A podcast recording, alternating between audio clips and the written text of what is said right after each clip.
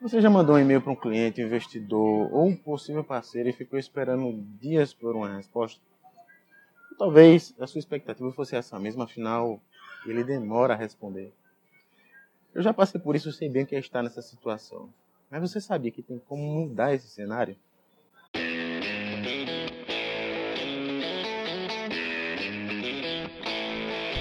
Você está preparado para o próximo evento de startup que você está esperando? Você consegue ser claro, conciso, convincente no seu pitch? Você já treinou seu pitch ou acha que na hora sai?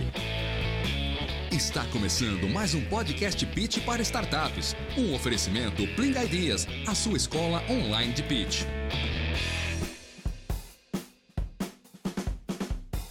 Certa vez estávamos montando um evento e a gente ia precisar de um investidor para uma entrevista. Escolhemos quatro nomes que poderiam dar essa entrevista.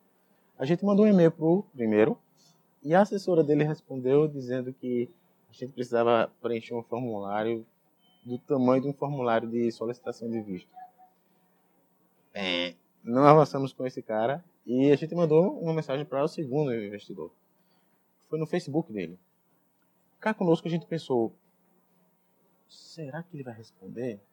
A mensagem ficou um pouco grande, talvez fosse melhor escrever menos. Nosso pensamento não estava errado, mas nós tínhamos a nosso favor o conhecimento de que, Mauro? Da técnica. E aqui vai a técnica. Use as frases para capturar a atenção que você aprendeu no nosso podcast Pitch para Startups, lá no episódio 4, que chama Como Capturar a Atenção do Seu Ouvinte. Mas olha só, garanta aqui que essas frases vão estar bem no comecinho do e-mail ou da mensagem que você enviou. Por que isso? Porque isso é o que ele vai ver bem antes de sequer abrir seu e-mail ou mensagem. E é ali que ele vai decidir se vai ler agora ou deixar para depois, ou deixar para simplesmente ler nunca mais o e-mail. Quer ver um exemplo? Abra seu e-mail olhe sua janela de notificações do celular. Você não abre o e-mail para depois escolher continuar lendo. Você escolhe ler primeiro e depois abre. Como é que você escolheu primeiro? Simples. Você leu as palavras iniciais visíveis, legíveis na sua tela. Essas palavras podem estar no título ou podem estar no começo do corpo do e-mail. O mesmo vale para as notificações de celular. A mensagem de celular que você escolhe ler é aquela que conseguiu escrever naquele espaço limitado da tela palavras que capturam a sua atenção. Deixa eu dar um exemplo. Fizemos a simulação e eu mandei uma mensagem para Emerson como se Emerson fosse um investidor. E vê só como aparece, como ela apareceu na tela. Sabe o que isso significa? Que esse é o espaço de texto que você tem para capturar a atenção de quem quer que você queira capturar. Então não comece como todo mundo.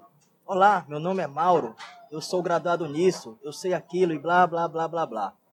Fazendo isso, você está se candidatando a não ser ouvido. Aí depois não vai colocar a culpa no cara lá que recebe centenas de mensagens e que está gastando as energias dele nas mensagens e capturar a sua atenção.